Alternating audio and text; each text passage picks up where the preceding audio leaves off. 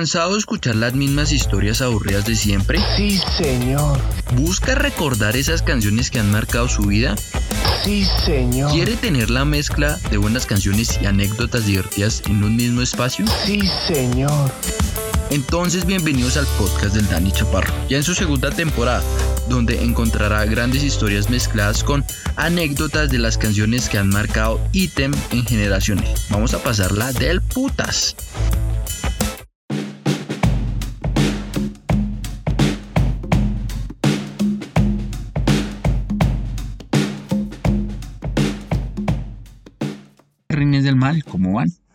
Qué pena volver hasta ahora. La verdad es que estuve enfermo durante todo ese tiempo, con una tos intolerable y con una gripa demasiado loca. Gracias a Dios ya nos mejoramos. la verdad yo creo que fue como gripa rola, esa se está pegando durísimo. Entonces hay que estar cuidándonos. Eh, todavía esto no ha pasado. Gracias a Dios no fue COVID. Eh, y nada, si ustedes todavía no se han vacunado ni con la primera ni con la segunda dosis, con la segunda dosis, entonces pues nada, que esperan? Para ir a hacerlo, yo me moría por volver, por volver a hablar con ustedes, hablarles de música, que es lo que yo hablo en este canal. Eh, muchos me preguntaron qué había pasado, que cuando sacan nuevo episodio, que ya lo había olvidado el proyecto y yo jamás, jamás voy a olvidar a mi bebé, a este bebé tan hermoso que he logrado construir con la ayuda de ustedes. Y pues nada, el día que deje de hacer esto, créanme que, que va a ser algo que yo voy a avisar pero pues nada, aquí seguimos y aquí estamos. Decidí volver con el más grande eh, de la música en Latinoamérica y por el más grande. Entonces pues nada, los invito a escuchar un poco del artista de hoy y ya volvemos. ¿A qué hora despiertas? ¿O te levantas? Normalmente a las 3, 4 de la tarde. ¿Y te cuestas? Me cuesto a las 5, 6 de la mañana. ¿Trabajas mucho? No mucho, soy bastante vago.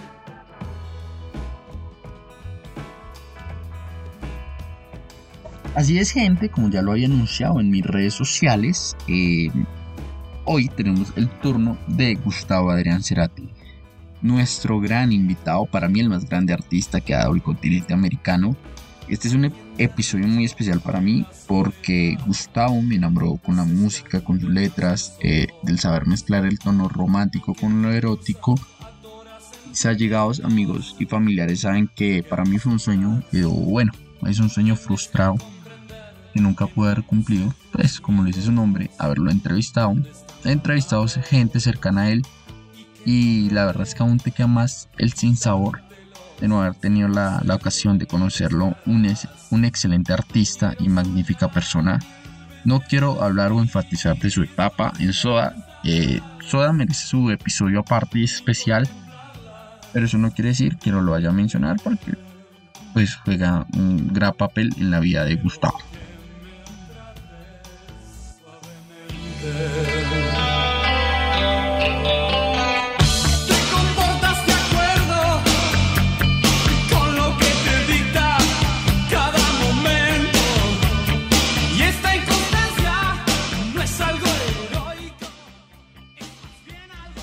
Nació el 9 de agosto de 1959, tenía ascendencia italiana por parte de su papá e irlandesa por parte de su madre, amante de las historietas y del dibujo.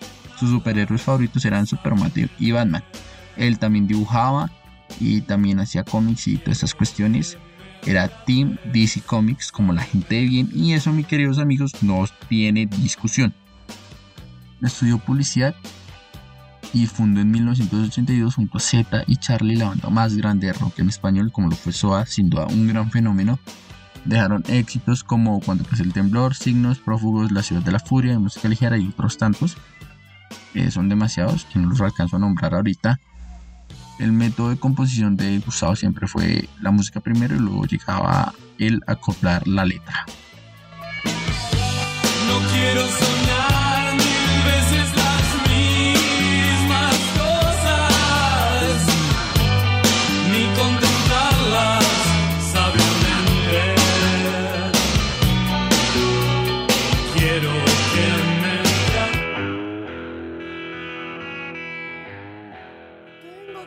Todo lo que sube tiene que bajar.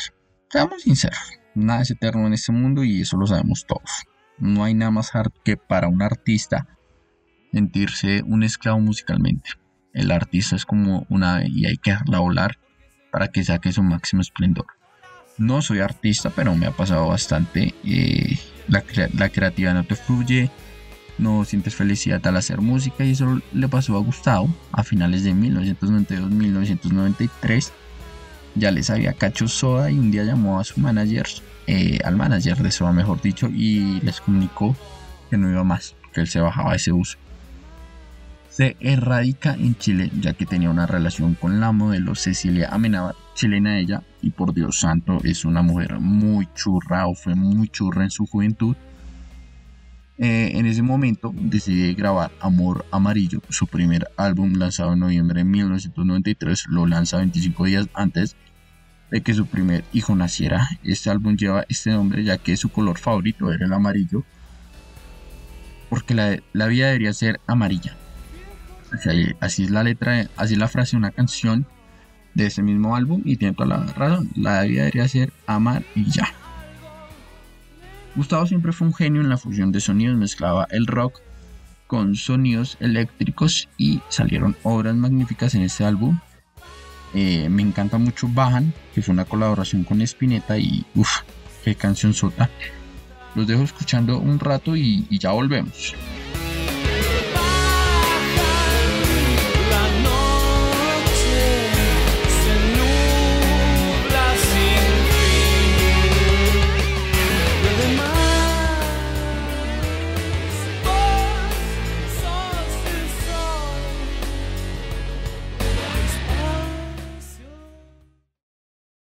Vuelve a reunirse un corto tiempo con Soda en 1994. Gra- grabaron su último álbum Sueño Estéreo. También en 1996 sale su Unplugged de MTV donde canta con Andrea Echeverry una versión de La Ciudad de la Furia, una cosa de locos que los voy a dejar 20 segundos por ahí máximo los dejo escuchándola y después de que termine este episodio van y escuchan la versión completa de ese Unplugged la ciudad de la furia.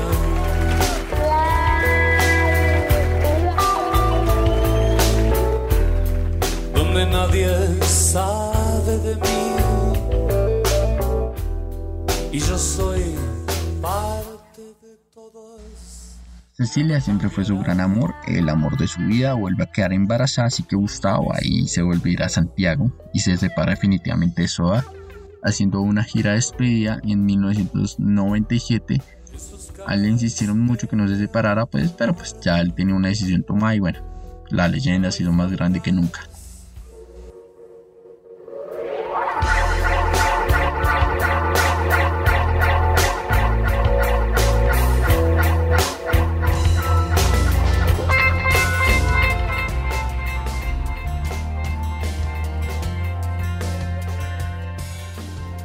En 1999 llega Bocanada a su vida. Para muchos el mejor álbum rock en español, el mejor compuesto. Cada canción es una maldita obra de arte.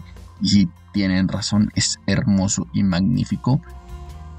Es un álbum que, que, yo siempre digo que usted se puede sentar en un tapete, escucharlo con, con la chica o con la persona que a usted más le gusta en este planeta, un vinito eh, ir hablando con esa persona, perderse este mundo sin sentido y puede ser la noche más magnífica de su vida. En cuestiones de composiciones, el álbum fue grabado en Londres, en los estudios de Abbey Road.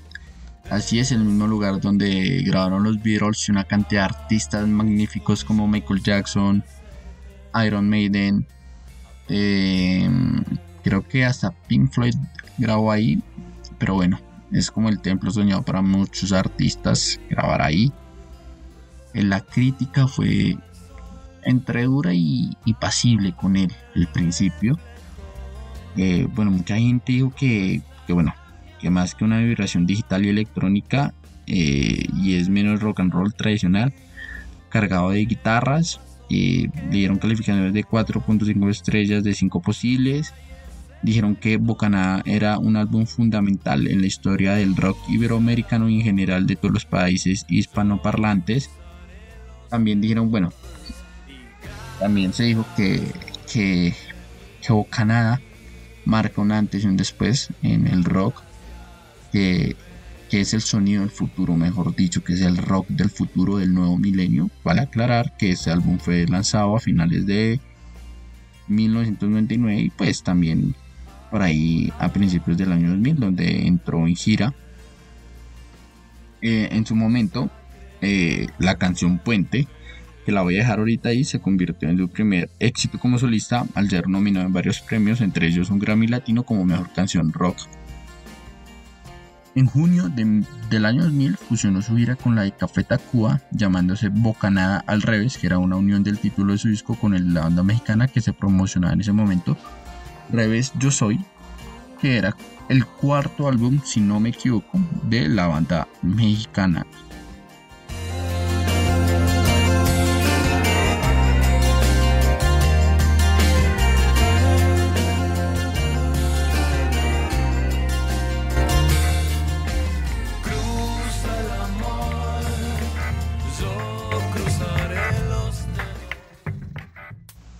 El 26 de noviembre del año 2002 lanzó su tercer álbum en solitario, Siempre Soy, que contó con las participaciones de Charlie García, Domingo Cura y Camilo Castaldi. Además del rock, se, incluyó la influencia de géneros como la electrónica y el pop rock.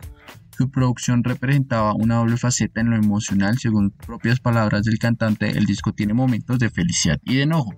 Siente que es un celebratorio sobre todo de la vida en sí y de los diferentes matices que tiene esta misma. Es una sensación en general.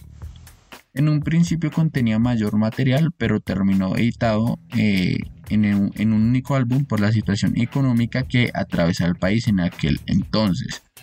También involucró un aspecto reflexivo entre las crisis suscitadas y su vida personal. Para los que no sepan, Argentina a principios de siglo vivió una crisis económica inimaginable no pregunto más. En mis sueños nunca pierdo la oportunidad. Ah, ah,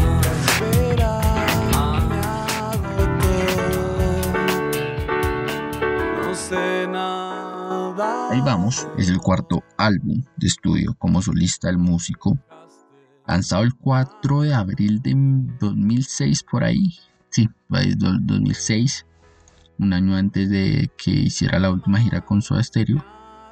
Eh, por Sony Music eh, vuelve al estilo rockero y lo caracterizó en álbumes como Canción Animal y Dynamo de Soda.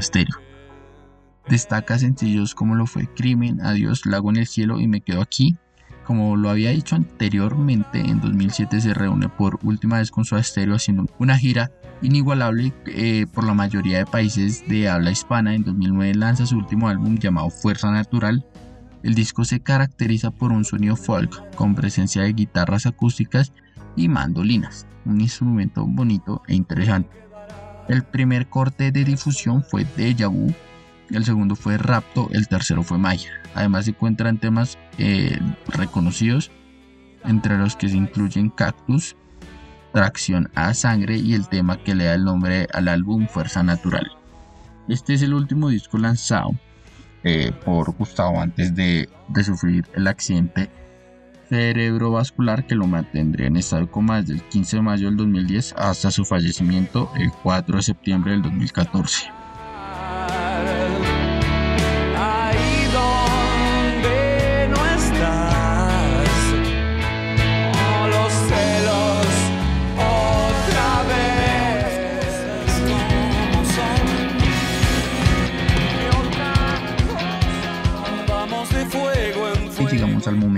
Duro del episodio de hoy y es hablar de, su accidente que le produjo la muerte posteriormente. De Gustavo se habló mucho, es mucho, que hacía esto, que hacía lo otro. Eh, antes de su presentación en Caracas, él estuvo en Bogotá, le gustaba mucho la rumba. Cuando venía a Bogotá, le, eh, le gustaba mucho estar en Armando Records. Eh, que cuando él venía hacía la labor de DJ. Y la última vez que él estuvo en Bogotá la pasó muy feliz en, en ese sitio no consumió nada como dicen por ahí porque bueno hay gente que le gusta vivir de la imagen de los demás eh, él había dejado de fumar porque él ya había estado en una clínica por, por ese problema y le tenían prohibido consumir cualquier tipo de cigarrillo. Eh, en su momento llegó a fumar más de 40 cigarrillos al día. Una cosa de locos que, que bueno, por cierto él tenía mucho aprecio a Bogotá. Le decía su majestad y era una de sus ciudades favoritas por detrás de Buenos Aires, de Buenos Aires y Nueva York, que era la favorita de él.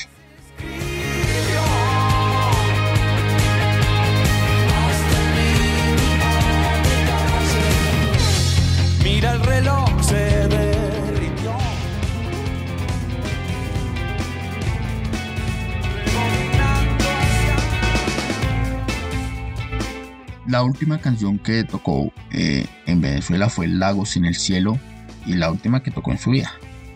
Allí sufrió primero que todo una descomposición que fue lo que se dijo al principio y después fue cuando sufrió el accidente eh, cerebrovascular. Duró cuatro años en coma, eh, falleció el 4 de septiembre del 2014, me acuerdo mucho de ese día, es de esos días que uno no, no se le olvida. Eh, me pasó también con artistas como el Joe y creo que Diomedes, si no me equivoco, pero el caso. Volviendo a Gustavo, creo que fue un miércoles, jueves, algo así.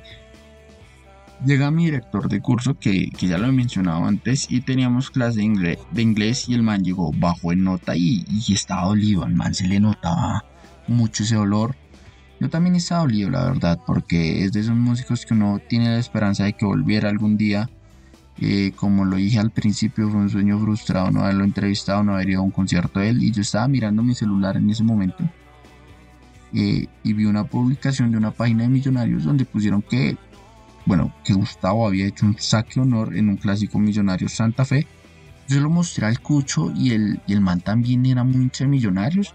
Entonces nos miramos y como que soltamos una risa, una sonrisa y me dijo que, que él había estado ahí en ese, en ese clásico que fue un 0-0 súper amargo. Se fue por ahí en el año que 91, que yo me acuerdo, algo así me dijo el man esa vez. Pero sí, pegó duro la muerte de él. Yo conocí a su manager, a Julio Correa, le he hecho un par de entrevistas. Eh, voy a ver si el man se deja invitar un rato aquí a este podcast, un tipazo. Y el man me dijo que, que Gustavo le gustaba también mucho el vallenato, que una vez contrató una parranda, quiso seguir a un salón de recepción de un hotel que se me olvidó el nombre en este momento. Por ahí debe estar la anécdota en YouTube. Aparte, bueno, él también la cuenta mucho. Aparte es que Gustavo fue el padrino de una de sus hijas y me acuerdo que él me contó que cuando él se lo propuso, él se asustó. Porque bueno, el término padrino en muchas partes del mundo significa como darle estudio, universidad y, y esas cosas, prácticamente hacerse responsable del menor. Pero pues Julio le terminó explicando que, no era así y terminó aceptando eh, ser el padrino de su última hija, creo que es. Y a ese hombre también le pegó duro, duro la muerte de él. Me contaba que él se encerró en su oficina y duró cuatro horas llorando seguidas por su gran amigo.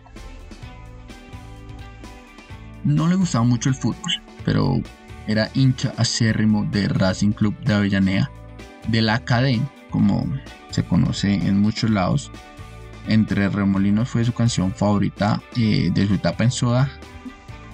Y ya con esos datos los, los dejo eh, antes de que entre en tristeza. Mentiras. Gus querido, como te solían llamar tus seguidores, amigos, familiares, este es un pequeño homenaje para ti por tu legado, por el impacto que has hecho en mí en cuestiones musicales. Son grandes. Yo creo que este podcast eh, nace por ese amor a la música que, que supiste difundir entre tus seguidores y especialmente en mí. Por las veces que he dedicado tus canciones y bueno, ojalá en la otra vida te pueda conocer y como dice por ahí o como dijiste una vez, Gracias totales.